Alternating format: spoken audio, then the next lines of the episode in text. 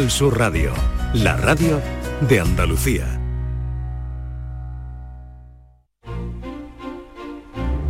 La tarde de Canal Sur Radio con Mariló Maldonado.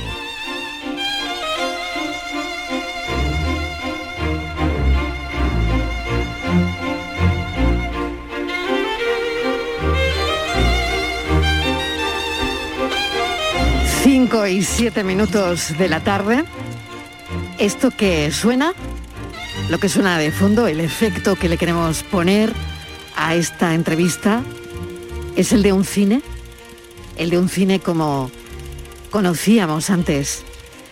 En estos tiempos de tanta plataforma de pelis, una, otra, y que está muy bien, ojo, pero no hay que olvidar nunca de dónde venimos, eso nunca. Así que hoy vamos a llevar a los oyentes de la tarde de Canal Sur Radio a un cine, a un gran cine. Y allí nos está esperando, en el Cine Madrigal de Granada, Juan Torres Molina González, que es su propietario, y que ha resistido, que ha resistido, los mil y un envites a los que el avance de los tiempos han querido llevarle. Kiko Canterla, ¿qué tal? Bienvenido. Buenas tardes, Mariló, ¿qué tal? Trazamos su perfil, si te parece. Perfecto. Dicen que es como Cinema Paradiso, pero en la vida real. Eh, ubicado en el centro de Granada, el Cine Madrigal es la última sala de España que proyecta exclusivamente en formato de 35 milímetros, fotograma a fotograma, como se hacía desde los hermanos Lumière hasta el año 2010, año en que se estandarizó el sistema de proyección digital. El Madrigal abrió sus puertas en 1960. Lo fundó Juan Torres Molina, un amante de la fotografía y del séptimo arte y padre de nuestro invitado de hoy, del mismo nombre y copropietario del cine. Durante más de 60 años, este emblemático espacio ha hecho frente a los nuevos tiempos y todo lo que estos han deparado. El auge de los cines multisalas, las crisis económicas, la proliferación de las plataformas en streaming y hasta la pandemia. Pero ni siquiera el momento de tener que decidir si seguir o no adelante, al ver la sala vacía, pudo con quienes están detrás del madrigal. El amor por el cine, la fidelidad a la máxima de proyectar cine de calidad con la máxima calidad siguen siendo bandera. El suyo es un público que sabe apreciar la magia de ver una película sentado en la butaca de una sala única y la calidad del formato en que se proyecta. Si a ellos se unen sus precios económicos, no hay excusa Mariló que valga para no ir al madrigal y vivir el cine en su esencia más auténtica. Todas echaron el cierre con el tiempo, todas las salas auténticas de cine, menos una, el Madrigal Juan Torres Molina González, bienvenido. Gracias por acompañarnos esta tarde. ¿Qué tal? Es un placer estar con vosotros. Mil gracias porque, bueno, hablar de cine, hablar de las salas, es hablar de la vida, ¿no? Durante más de 60 años, un cine que ha resistido, lo decía antes, ¿no? Los mil y un envites a los que el avance de los tiempos os ha expuesto, ¿no? Como por ejemplo, lo primero fue la tele, la tele en color, la llegada de la tele en color, Juan. Sí, aquello supuso un cambio porque es cierto que el cine, el cine madrigal, eh, tal y como habéis comentado antes, abre sus puertas el 24 de septiembre de 1960. En aquella época todavía la televisión era en blanco y negro. Eso pues eh, suponía una clara ventaja para la sala de exhibición cinematográfica porque el espectador iba a disfrutar, entre otras cosas, de las películas en color. Ya no solo de la gran pantalla, de, de esa sala en silencio y de disfrutar de una, de una película que podía ser más o menos espectáculo, más o menos cultura pero en definitiva se trataba de ver algo distinto de lo que, de lo que tenías que ver en casa, que era una, televisión en blanco y negro. Claro, aquello, aquellos primeros eh, aparatos en color, pues vienen a significar un primer toque de atención al cine. Suponen una, una pequeña crisis con una pequeña bajada de espectadores y una resituación también de las películas. Yo recuerdo que mi padre cuando programaba las películas, prácticamente no tenía que esforzarse demasiado en buscar un título mm, excesivamente relevante, porque yo he visto los libros con las cifras y era absolutamente espectacular. Es que un lunes se vendían 600 espectadores, los fines de semana las butacas eran numeradas porque prácticamente se aforaban tres o cuatro sesiones. y, con cualquier, como digo, con cualquier título, el cine funcionaba y era negocio siempre. De hecho, él, para conseguir su sueño, tuvo que embarcarse en un crédito con otra empresa que ya llevaba cines en Granada, con la empresa del cine Aliatar y los hermanos Casao, y ellos le prestaron el dinero para que pudiera arrancar como condición de programar el cine madrigal. A los pocos años él había conseguido devolver ese préstamo y entonces pudo empezar a programar el cine. Claro, el hecho de que en la televisión se pudieran ver ya películas en color era un problema porque mm, significaba que había que buscar títulos que llamaran más la atención del espectador y que cualquier título ya no servía, ya no era ya no servía para atraer directamente al espectador porque muchas veces podía quedarse en casa para ver pues películas quizá menos interesantes, menos llamativas, para pasar el rato produjo, e, esa fue la primera, sí, efectivamente, esa fue el, el primer cambio que se produce en, el, en el cine. Y en claro, hasta llegar, hay tantos, Juan, hasta llegar a la transformación digital, ¿no? Pero claro, llega el vídeo también, ¿no? Eh, los tres sistemas, el VHS, el Beta, el 2000, en fin, donde la gente elegía las películas para, para ver en casa, iba a los videoclubs, ¿no? A los videoclubes. Eh, el auge también de las multisalas, que esto llega también, ¿no? Cuando eh, un gran cine se convertía en siete pequeñitos, ¿no? Eh, no lo sé. Marilo, me imagino, claro. Sí, quizá es quizá el, la mayor crisis que viven las salas. Yo me refiero, me refiero a Granada, pero en general eh, se da en todo el mundo.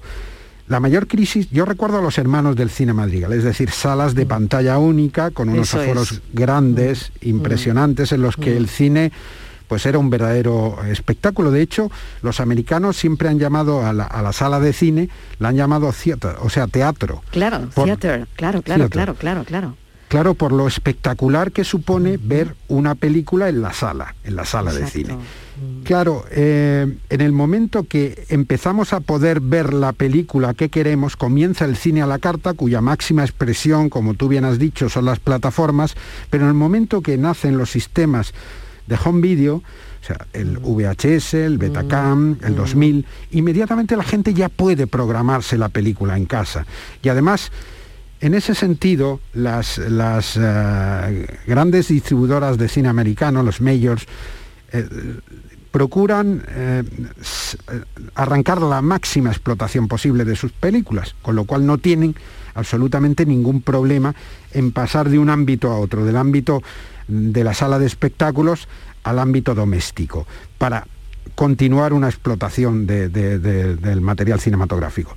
Esa es la gran crisis. En ese momento, salas de cine como el Aliatar de Granada, que era un, cine que tenía dos, dos espacios y unas 800 butacas aproximadamente, el Palacio del Cine con más de mil butacas, que era el cine más grande de Granada, y solo en tercer lugar está el Madrigal con más de 600 butacas. Mm. Pues esos cines, todos esos cines hermanos del Madrigal, el, tipo de programación entonces era completamente diferente al de ahora, Marilo. La gente, lo, que, lo que hacía el distribuidor de las películas es que colocaba un título por sala y nadie llevaba el mismo título. Si tenías la suerte de que te tocaba la película más comercial, pues mejor.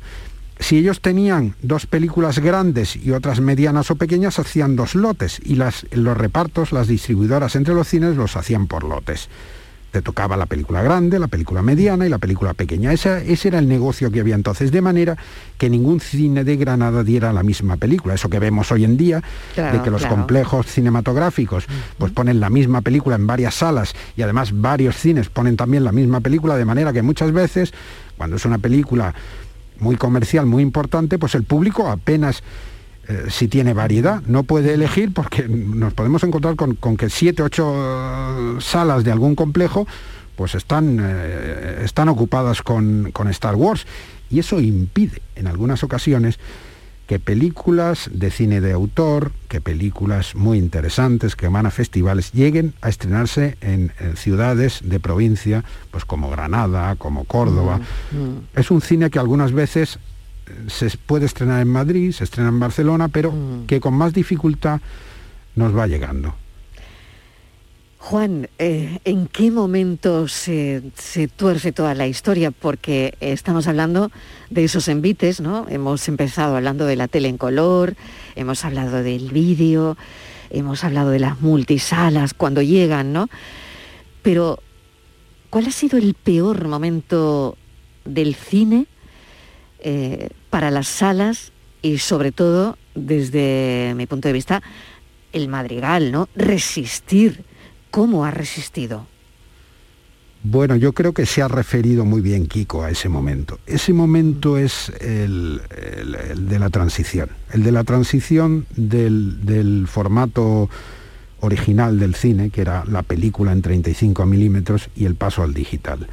En ese momento los cines se ven obligados a modificar su infraestructura, o sea, a cambiar la maquinaria que tienen, una maquinaria que es eh, mecánica, que tiene una serie de rodillos, de engranajes, eh, que funciona como habéis, eh, como, como habéis explicado un poco como, como, uno de, como un reloj mecánico, como un reloj automático. Con, pequeñas piezas, con pequeños engranajes que con un motor van moviéndose unos con otros y hacen que la película se vaya arrastrando y le den el tempo necesario para que podamos ver la imagen en movimiento. Bien, eso cambia totalmente cuando aparece el digital. El digital es una revolución brutal, pero es una revolución que afecta de una manera tremenda a, las salas de exhibición cinematográfica, porque supone un cambio estructural que además arranca en un momento de crisis económica en España y en unas políticas eh, eh, que, no, que no son las más adecuadas para el cine. Asistimos a una subida del IVA en un momento en el que hay que digitalizarse y, pasando por una crisis económica brutal. La tormenta perfecta. Eso ocurre en el año 2012, 2011, 2012, en el que las multinacionales deciden que a partir de ese momento ya no van a seguir haciendo copias en 35 milímetros. El 35 milímetros ha muerto y a partir de entonces, por costes, entre otras cosas. Mariluego, una copia de 35 milímetros puede costar perfectamente alrededor de unos 2.000 euros de media. Porque eh, es por metraje, cuanto más metraje, más cara es la copia, cuanto más dura la película, por tanto, pues es más difícil para la distribuidora cometer ese gasto, porque como la distribuidora es la dueña de la película, es ella la que hace las copias, de manera que el exhibidor, la sala de cine, tiene que devolvérselas posteriormente. Claro, eh, a ellos no les interesa aguantar esos costes, y, y menos cuando se está produciendo un estreno ya masivo en salas. En el año 2010, 2011, ya han aparecido todos esos grandes complejos. Una película no se estrena en una sola sala, sino que se estrena en 6, 7 de los complejos. Además la lleva el complejo vecino. Si pueden conseguir que el Madrigal la ponga, también la va a poner. Imagínate que hay a lo mejor de una película como Star Wars hay 700, 800 copias de 35 milímetros repartidas por toda España. Esas copias tienen una media de 6 bobinas, de 6 rollos cada una, y pueden pesar alrededor de 20 kilos. El volumen de transporte, más el peso de las copias, más la logística de enviar cada copia a un cine diferente y a una sala diferente, ¿Y luego qué haces con esas copias una vez que retornas? Porque esa cantidad de copias tiene una vida limitada. Claro, la explotación de la primera semana de enorme atracción de público no es igual que la quinta o la sexta, en la que el público ya más o menos ha visto la película y empiezan a caerse copias de esas salas de cine. ¿Qué haces con ese material que te va llegando al almacén y que se va amontonando? Claro, para eso la mejor solución es un archivo digital que no ocupa espacio ninguno, que no necesita transporte apenas, porque es verdad que al principio los archivos digitales viajan con un disco duro o con un pendrive a los cines. Allí se cargan en una especie de servidor y se produce la proyección digital, que es parecida Facilísimo, claro. Claro, a como se hace en el ámbito doméstico. Claro, claro. Pues imagínate si además de eso, pues incluye la señal satélite, es decir, que la copia ya no tiene que, viajar tampoco por transporte, sino que el satélite te la envía, te la encripta y tú luego la desencriptas en el cine mm. Para poder proyectarla. El em, cambio es radical, es brutal. Sí, pero ¿dónde queda el valor sentimental y, cultural entonces? no Quizás eh, deben quedar cines como el Madrigal, donde, bueno, sabemos que es un cine reconocido por todos los cinefilos de este país, que se respira pues lo que se tiene que respirar en un cine, ¿no? Y ese séptimo arte, ¿no? Esa magia de alguna manera, ¿no? La que, la que se ve en Cinema Paradiso, ¿no? Porque los oyentes me entiendan, ¿no? De alguna manera esto debe quedar en algún sitio, ¿no? Bueno, pues eso queda precisamente en el, en el corazón de esa gente que apuesta por el cine. Queda al margen del cine más comercial. ¿Por qué? Mm. Porque únicamente las, las, distribuidoras independientes, el cine de autor, el cine que va fundamentalmente, como yo le digo, el cine de calidad, es el cine que vemos que no podemos ver físicamente en el Festival de Cannes o San Sebastián o Venecia. o en las, las academias de, cine de Italia, de Francia, de Gran Bretaña, porque, bueno, no tenemos ni disponibilidad económica ni muchas, y fundamentalmente tiempo para viajar, para ver eso. Bueno, pues ese cine es el que te permite viajar, el que te permite ir a Cannes, ir a Venecia y ver lo mismo que se ha visto allí. Y esos distribuidores independientes, Caramel, Golem, Avalon, Bitim, esos, esos, señores que tienen empresas arraigadas en España, que son empresas españolas y que compran esas películas en los festivales, son los que siguen apostando por ese formato en 35 milímetros son los que siguen apostando por hacer esas copias para el Madrigal para conseguir que esas películas de calidad puedan seguir viendo. ¿Y hay gente, Juan, que las sepa proyectar? Bueno, proyectar. Hay una película, Mariló, que se va a estrenar ahora, que lleva Karma Films, que es otra de estas eh, películas, que es muy parecida a Cinema Paradiso. Digo que es muy parecida porque es una, aunque es una película india, es una cabina también en 35 milímetros y explica también el amor de un niño por el cine en 35, cómo se introduce a la manera de Cinema Paradiso dentro de esa cabina, se hace amigo del operador, pero va un poco más allá, porque el amor del cine al niño lo contagia a otros niños. La película no, no crece como en Cinema Paradiso, el personaje no se hace adulto. Que con, ya sabes que cuando nos volvemos adultos perdemos la inocencia, perdemos un poco también la fantasía y esa ilusión y lo bueno que tiene esa película es que el niño no crece, sino que el niño se reúne con otros niños y deciden hacer su propio proyector de 35 milímetros. Estoy loco porque me den esa película para proyectarla en el sí, en el cine Por favor, esto tiene que ser un acontecimiento, Juan. Tiene que ser un acontecimiento el estreno de, esa película en el Madrigal. Sí, es un poco una, intrahistoria, una historia sí, es una intrahistoria totalmente. Bueno, quería ir eh, a tu película, a esa película que más veces has visto en 35, o, esa película que más has proyectado, no lo sé. Bueno, eh, em, las películas la película con más eh, proyección de estos últimos años, por supuesto no me voy a referir a los años de oro del Madrigal, cuando la gente prácticamente iba al cine por inercia, o luego cuando, bueno, eh, como consecuencia de la, de la caída del cine en Granada, cuando se perdieron todas las salas y desaparecieron todas las salas y solo quedó el cine Madrigal y Multicine Centro, una multipantalla, pero la única sala grande que quedaba en Granada ya por los años 80 era el Madrigal Sobrevivió a todas, fue la única que permaneció, junto con un complejo, no había más cines en Granada. En aquel momento el Madrigal pues llegó a un acuerdo con, una multinacional, con United International Pictures, y bueno, se pudo ver allí Parque Jurásico durante meses.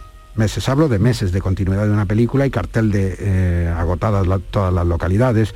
Hablo de películas como bueno, pues como Ghost, que fue otra de las que parecían eternas, o Tesis de Alejandro Amenábar, que estuvo seis meses en cartel en el cine Madrigal.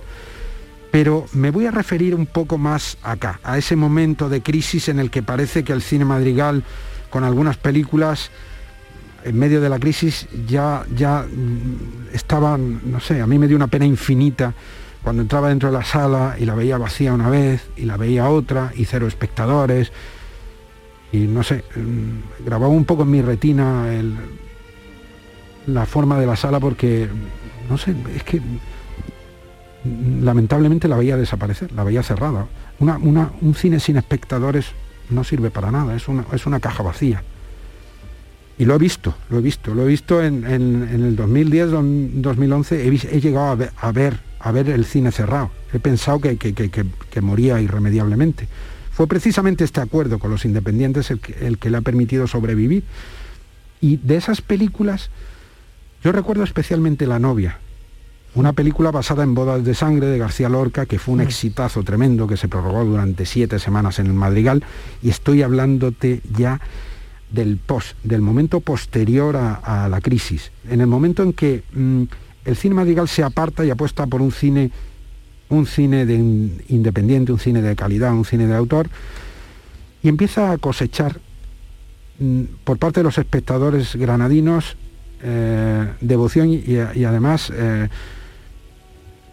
pues, pues, eh, pues un seguimiento del madrigal, un, no sé, un amor hacia, hacia este local de Granada y la verdad es que tenemos, tenemos un público maravilloso que ya no nos, cuando llega al cine ya no nos pregunta por qué película, mm, por qué película estamos poniendo, sino nos pregunta por la siguiente. ¿Qué vais a poner? No preguntan por una película concreta. ¿Y cuál es la siguiente? Qué bueno. Tengo a mi compañero Kiko Canterla que estará deseando, estamos ya en la recta final, hacer alguna pregunta. Juan Torres, adelante. Hola Juan, buenas tardes. buenas tardes, pues, Kiko. Eh, de todo lo que te han dicho, que ha sido a lo largo de estos años, ¿qué ha sido lo que más te ha emocionado? ¿Alguna frase que te hayan comentado, que te haya llegado dentro? Bueno, yo, yo creo que bueno, yo suelo estar, como le digo a los, eh, como le digo a los señores de las distribuidoras, al pie del cañón en el cine. A mí me gusta pues echar una mano ese día del espectador que viene bastante gente o el sábado que a lo mejor pues es necesario. Yo suelo tener eh, eso lo lleva muy mal mi familia. Eh, ellos dicen que que apenas si, si, si salimos o tenemos fines de semana es verdad que el cine es muy esclavo en eso y es, difícil tener vacaciones cuando los demás las tienen porque justo esos días de fiesta pues es cuanto más gente va al cine. Pero mm, yo sobre todo el agradecimiento, eso de que en la puerta te digan gracias por tener el cine abierto, no lo cierre usted nunca, por favor, mm. continúe usted y, mm, y, yo le respondo a ellos siempre de la misma manera. Si, si estoy ahí, si el Madrigal sigue abierto es por ellos. Como decía antes, no tiene sentido un cine vacío. Estoy ahí porque ellos van al cine, porque ellos quieren al Madrigal y porque ellos quieren seguir asistiendo. Si no, Kiko, no tiene ningún sentido, de verdad. Juan Torres Molina González, propietario del Cine Madrigal. Qué bonita ha sido la entrevista que nos has dado y qué bonito es que este cine salga adelante, siga saliendo adelante. Eh, la manera de, reinventarse además, ¿no? Y, el criterio, ¿no? Es que la película que se proyecte en el cine madrigal sea verdaderamente buena. No, no importa de dónde llegue la película, ni quién la haya hecho. Exacto. Ni si ha sido súper reconocida en festivales o no, pero que sea buena, verdaderamente buena. Ese es el criterio. Juan Torres Molina González, mil gracias por habernos acompañado esta tarde. Ha sido un verdadero placer hablar de cine, que ha parecido que hablábamos mucho de antes, pero también esto es el ahora. Gracias, un saludo. Gracias a vosotros por invitarme y tenerme en vuestro programa. The butcher, the baker, the grocer, the clerk are secretly unhappy men because The butcher, the baker, the grocer, the clerk get paid for what they do, but no applause. They gladly bid their dreary jobs goodbye for anything theatrical and why there's no business like show business, like no business I know. Everything about it is appealing. Everything the traffic will allow. Nowhere could you get that happy feeling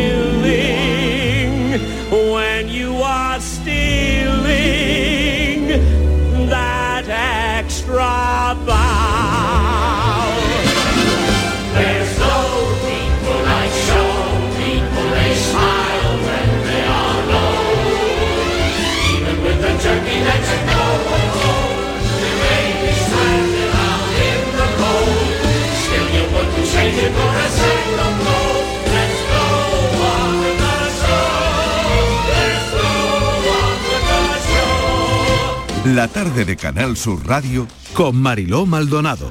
También en nuestra app y en canalsur.es. Con tu coche no te líes. Conmigo te mueves seguro, eres puntual, ahorras, llegas donde quieras y contaminas menos. Transporte público de Andalucía, seguro, económico y sostenible. Junta de Andalucía.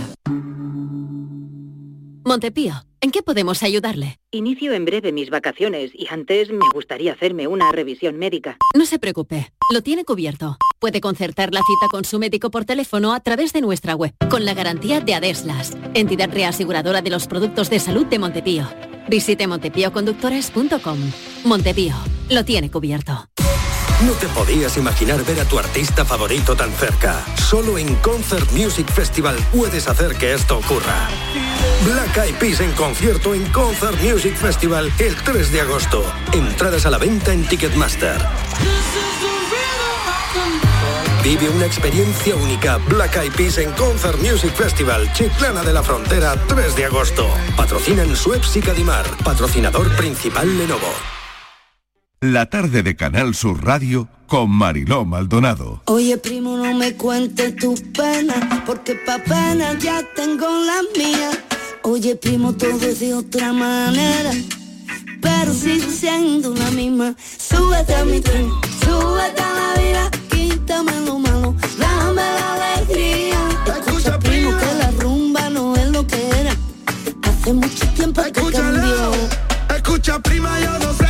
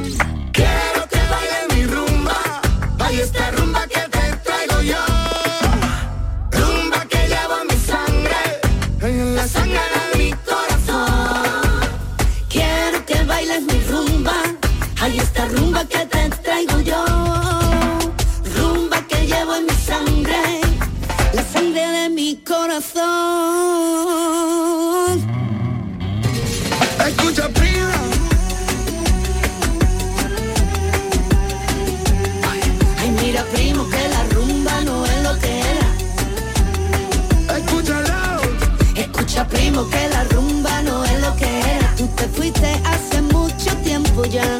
Ay, mira, primo, que yo llevo el arte en mis venas. Y eso no se puede remediar. Súbete a mi tren. Las 5 y 8 minutos de la tarde es una tarde de lunes, la que estamos compartiendo con los oyentes y siempre compartida es mucho más llevadera. Vamos a charlar ahora mismo con Isabel Diano, igual eh, no le suena mucho, pero si les digo Isasa Weiss, seguro que sí, un poco más. Comenzó a publicar sus consejos en YouTube a través de, eh, en el año 2009 y la verdad es que yo las recuerdo como las primeras en, en subirse a ese tren, como iba cantando Rosario hace un momento, eh, en lo que hoy día conocemos como influencer. Y en su estantería pues tiene ya varios libros. El último que ha salido y del que queremos hablar hoy es Come genial y no hagas dieta nunca más donde recopila más de 100 recetas propias, es lo que ella suele hacer en casa, para precisamente huir de las dietas y comer saludable. También nos cuenta la importancia que tiene el deporte para mantener un equilibrio, un equilibrio en la vida. Isabel, Isasa Weiss, bienvenida, gracias por estar con nosotros esta tarde. Hola, ¿qué tal? Muchas gracias. Bueno, pues un placer tenerte hoy en la tarde. Yo aprendí a hacer palmeritas de hojaldre con, contigo y todos mis niños también. O sea que, que eso que te tengo que agradecer. Qué, alegría me das. bueno, ¿qué hace una ingeniera informática en, en un mundo como este? Y, y no sé si al final cuando entras en esto de YouTube, en hacer todos los vídeos, que empiezas yo creo, de las primeras, yo creo que no existía ni tan siquiera ese concepto de, influencer, ¿no?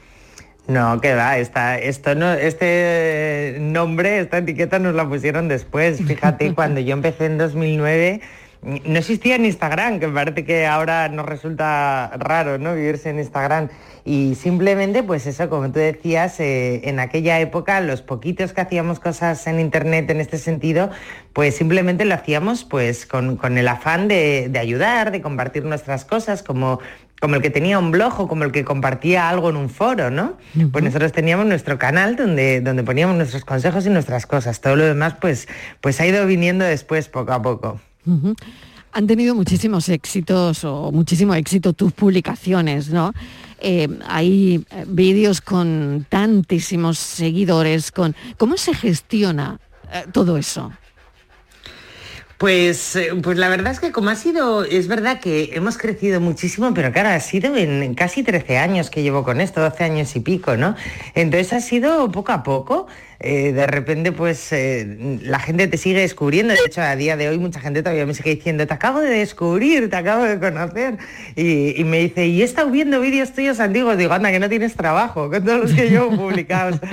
Y, efectivamente, pues eso, yo mm, eh, empecé haciendo vídeos de belleza, que era lo que hacíamos por aquel entonces, las poquitas que estábamos, hacíamos vídeos de maquillaje.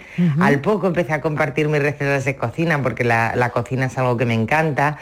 Y, luego ya pues al final mi, mi, canal, mi blog, mis redes sociales se convirtió un poco en en mi ventanita al mundo, digamos, donde, donde yo cuento mis cosas, ¿no? Puedo contar una receta, un maquillaje como pues lo que he vivido hoy o una reflexión que he tenido o, lo que sea, ¿no? Cualquier cosa. Entonces al final es fácil porque es compartir tu día a día, las cosas que tú haces en tu día a día, claro, las que quieres compartir, obviamente las que crees que pueden servir a los demás por el motivo que sea o que pueden ayudar o que pueden gustar, pues, pues las redes sociales nos permiten esto, ¿no? Que con mucha facilidad en un segundo pues compartes una foto, una reflexión, un vídeo. Nos presentas un libro de, dietas como buena asturiana Isabel, eh, tierra de, bueno, tierra de no pasar hambre, desde luego, ¿no? Pero eh, ¿qué concepto eh, nos acerca tu libro sobre dietas? Porque parece que justo lo que quieres es huir de eso de las dietas. Sí, precisamente. Pues, pues yo como mucha gente eh, hice muchas dietas a lo largo de mi vida. Empecé de adolescente, pues las primeras, pues cuando te veías igual un poquito más gordita, uy, pues me tengo que cuidar y hacías la dieta que estaba de moda o la que te contaba tu mejor amiga que la había ido muy bien, ¿no? La que fuera. Y, durante muchos años, porque ya estoy a punto de cumplir los 45, pues imagínate si he tenido años para practicar eh, todas las dietas, durante muchos años pues he vivido eso, ¿no? Hemos vivido, como te digo, muchas personas de hacer una dieta, restricciones, estar todo el día, mm, pues la verdad que amargado, porque las dietas le amargan la existencia a cualquiera, estás que no puedes ir a ningún sitio, no es que yo estoy a dieta, no, yo de eso no puedo porque estoy a dieta. Al final, para conseguir adelgazar unos kilos que como no te inculcan unos nuevos hábitos ni te enseñan nada, el día que las dejas porque estás deseando dejarlo, eh, vuelves otra vez a recuperarlos y otra vez a entrar en el bucle, otra vez a coger peso, otra vez a agobiarte, otra vez a ponerte a dieta. Y entonces yo como la nutrición es algo que siempre me gustó, que la he estudiado por mi cuenta, pues porque, porque me encanta, porque es un, hobby que tengo. Em, un día dije, ¿y por qué no aplicas lo que sabes y a ver qué pasa, no? Y fue lo que hice y como al final, como decíamos, mi día a día, pues lo ve todo el mundo que, me sigue, ¿no? Pues empezaron a decirme, Isa, pero ¿qué estás haciendo? Pero vaya cambio, pero qué bien te veo, pero no sé qué. Y a raíz de todo eso fue como surgió, bueno, pues cuando uno tiene algo bueno en la vida, lo primero es disfrutarlo y ya lo segundo es compartirlo, ¿no? Y, así fue como nació este libro. Digo, pues voy a compartir en un libro las recetas de mi día a día, de mi casa, las reales reales, porque mis otros libros de cocina, pues sí, son recetas pues de mi familia, recetas que hago por un día especial, recetas de todo tipo, pero esta, este libro es la cocina real de mi casa. Estas recetas que uno entra eh, por la puerta de la cocina y le dice a tu hijo, ¿qué cenamos hoy? Y dice, pues no lo sé, espera un momento, y abre la nevera y la despensa y con lo que hay te inventas algo, ¿no? Y así fue como surgió. Bueno, qué bien, qué interesante por otro lado, ¿no? Que, que sea tal y como lo cuentas. Ahora el, tema es ¿Cómo lo haces? Eh, eh, eh, no sé, tienes algunos trucos porque siempre eh, Isasa Weiss ha sido muy de trucos. que quizás eso es, muy interesante, ¿no? A la hora de... Bueno, yo me acuerdo de un vídeo sobre maquillaje con algunos trucos sobre el contorno de ojo. Vamos a recordarlo si te parece, porque tiene cientos de visitas. Un cuidado express para suavizar el contorno de los ojos. La zona del contorno de los ojos ya sabéis que es muy delicadita y bueno, es muy sintomática de lo que estamos padeciendo. Si hemos dormido mal, si hemos pasado una noche de excesos loca, eh, si estamos en temporada de exámenes, por ejemplo, todo esto, el estrés, el dormir mal, el no descansar, todo esto se refleja mucho en la zona de los ojos. Normalmente pues se vuelve Bueno, este vídeo tiene 4 millones, bueno, 4 millones 700 mil visitas. Que, se, dice, se dice pronto. 4 millones 700 mil visitas. Es... verdad que yo esto, fíjate, lo miro poco porque cuando me siento a grabar, como al final yo grabo en mi casa yo sola, luego lo publicas y lo ven miles y miles de personas, pero en ese momento cuando tú estás sola, pues de hecho así es como hablo, ya lo ves, yo hablo como si estuviera hablando con una amiga aquí en mi casa, ¿no? y, luego es verdad que luego ves la cantidad de gente que lo ha visto y dices, madre mía. 4.700.000 eh, personas potenciales que a lo mejor el vídeo además lo están viendo con alguien, a saber, igual es mucha más gente, ¿no? Pero por eso decía que, fíjate la responsabilidad por un lado y por otro, eh, que no sé si te lo tomas así, ¿no? Eh, pues eso, ¿no? Como una persona que, que, tiene esa audiencia, ¿no? Y, y por otro lado, el, el hecho de los trucos, lo estábamos hablando, ¿no? Eres una mujer que, que da muchos trucos y eso yo creo que engancha a la gente, ¿no? Sí, yo soy muy de truquitos porque, porque me encantan, porque a quien no le gusta que le digan una cosa sencilla que funciona muy bien y que puedes hacer tú en tu casa en un momento, ¿no? Entonces yo siempre, y, de hecho siempre lo he ido recopilando a lo largo de mi vida, recopilando, pero, pero desde que soy Sasa pues más porque allá donde voy alguien me dice, te voy a contar un truco yo que funciona mucho para que lo cuentes o no sé qué. Entonces, pues me van contando un montón y luego yo muchas veces hago solamente de altavoz y, se lo mm. cuento al resto de personas que me ven, ¿no? Pero sí, hombre, de, de cualquier tipo. De, me preguntaba si, si en el libro eh, pongo trucos, pues claro, porque mm, eso es una cosa que yo suelo hacer mucho en, mis libros de cocina, no limitarme a dar la receta. La suelo dar muy bien explicada, esto yo creo que es un poco eh, de formación profesional por haber sido profe. Eh, la doy con que no te quede ninguna duda, muy bien explicada, pero luego siempre pues eso, un truquito para si te sobra, para qué puedes hacer para reconvertirla en otro plato. Si no te gusta este ingrediente, que puedes usar este otro. O si hoy precisamente voy rápido, pues mira, la versión express de esta receta, coges esto y este otro y la haces así. Esas cosas yo creo que son muy prácticas y efectivamente a todo el mundo nos gustan porque, jolín, todos queremos cuidarnos, queremos, buenos resultados, pero al final también queremos cosas prácticas y rápidas de hacer porque, porque en el día a día no tenemos tiempo para meternos en la cocina ahí al chup chup como nuestras abuelas, ¿no? Que bendita sea, hombre, no tenemos ese tiempo. Em, quería hablarte también y preguntarte eh, por el ayuno intermitente.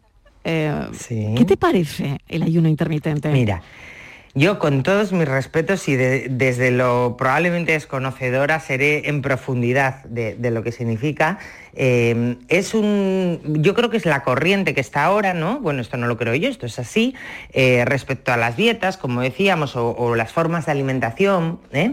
que de vez en cuando pues hay algo que se pone más de moda, ahora es esto del ayuno intermitente, que probablemente yo por lo que he leído sobre ello tenga bastantes beneficios, aparte de perder peso, otro tipo de beneficios para el cuerpo, por lo que dicen, de dejar descansar el estómago, bueno, el cuerpo, por todo esto, ¿no?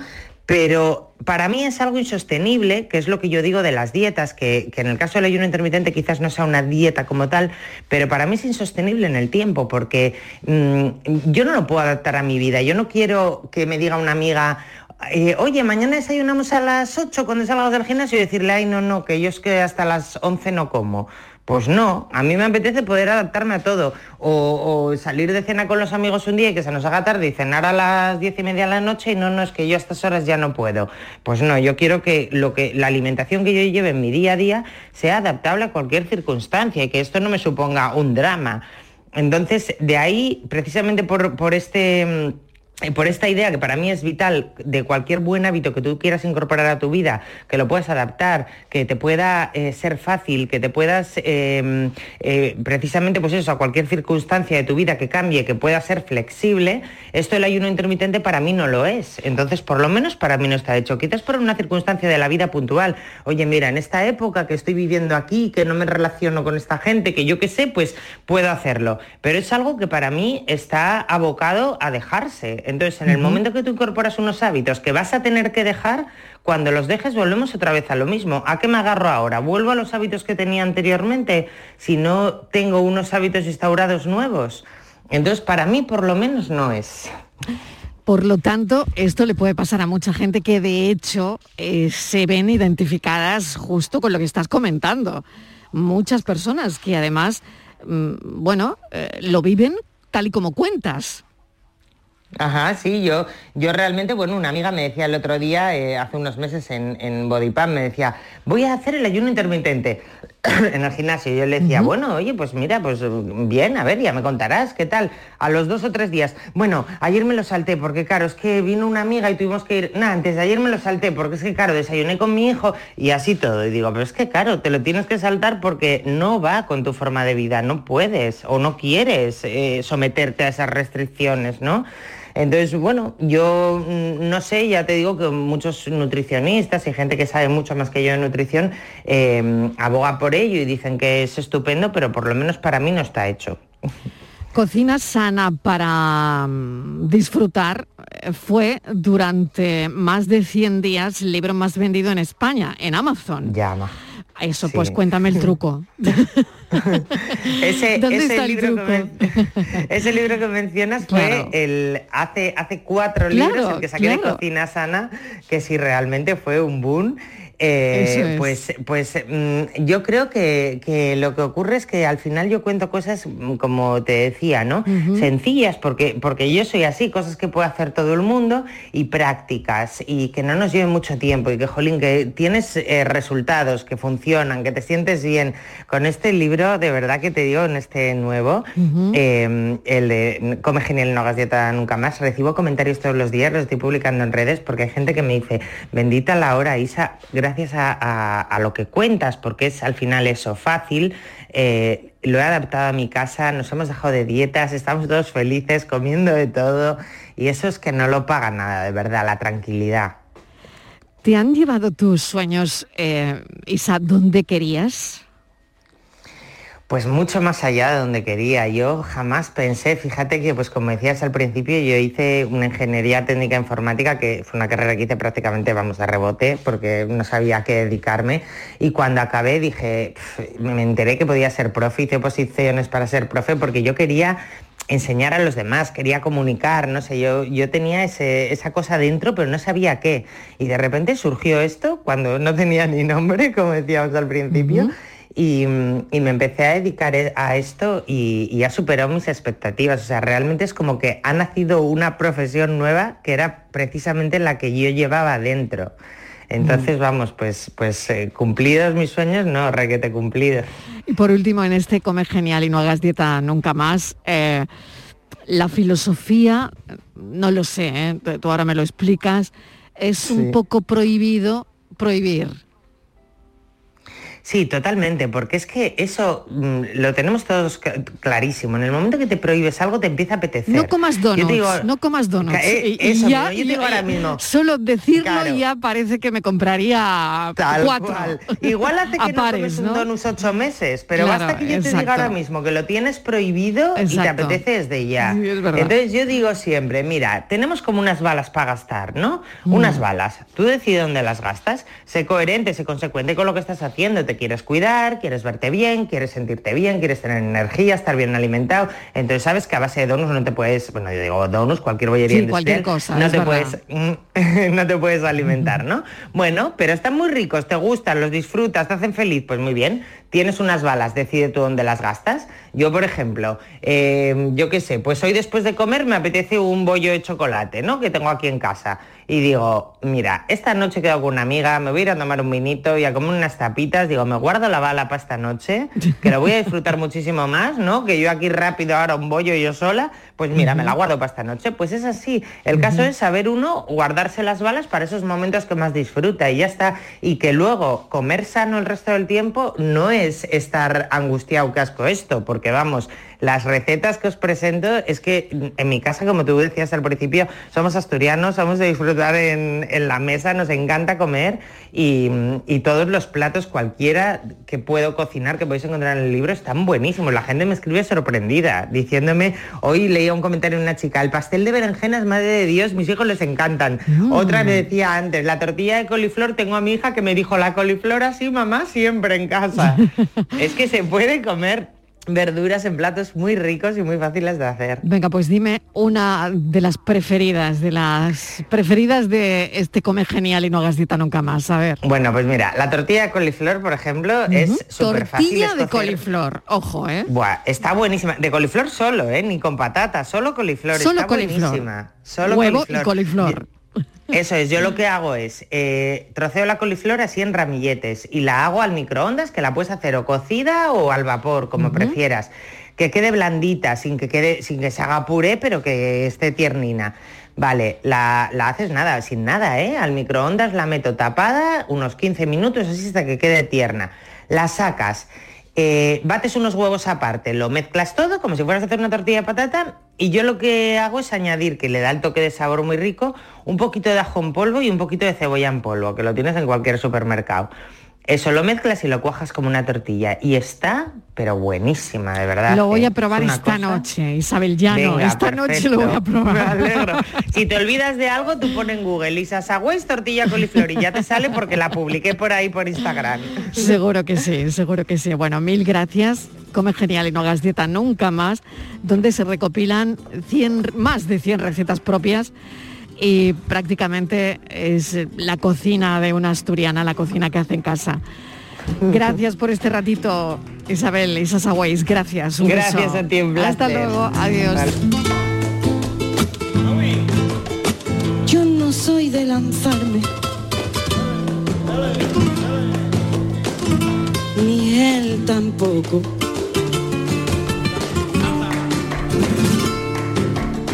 Y así llevamos tres meses de sofoco. Conversaciones apretadas, cruces de mirada, complicidad condensada, todo de a poquito a poco y después nada. Tras un tímido hasta luego, por dentro.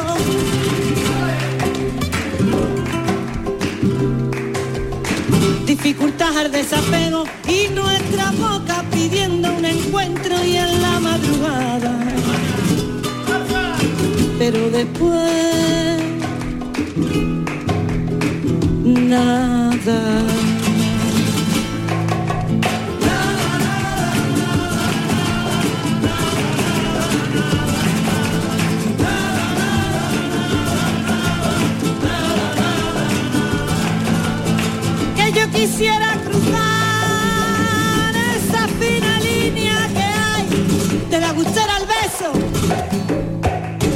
Al sexo.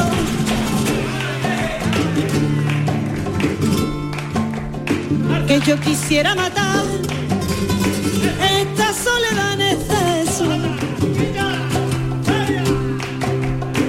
y que la felicidad no haga perder peso. Yo solo quiero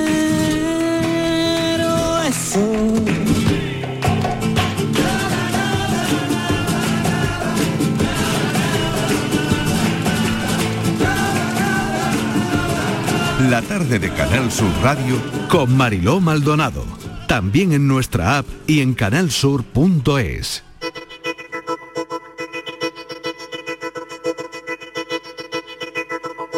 Y lo dejamos aquí. Hoy hemos querido hablar de la historia del cine madrigal, que ha sido la entrevista que ha abierto esta hora. El cine madrigal ha exhibido películas en 35 milímetros y lo sigue haciendo y sobreviven en ese misterioso Cinema Paradiso en Granada. Hoy hemos querido recordarlo.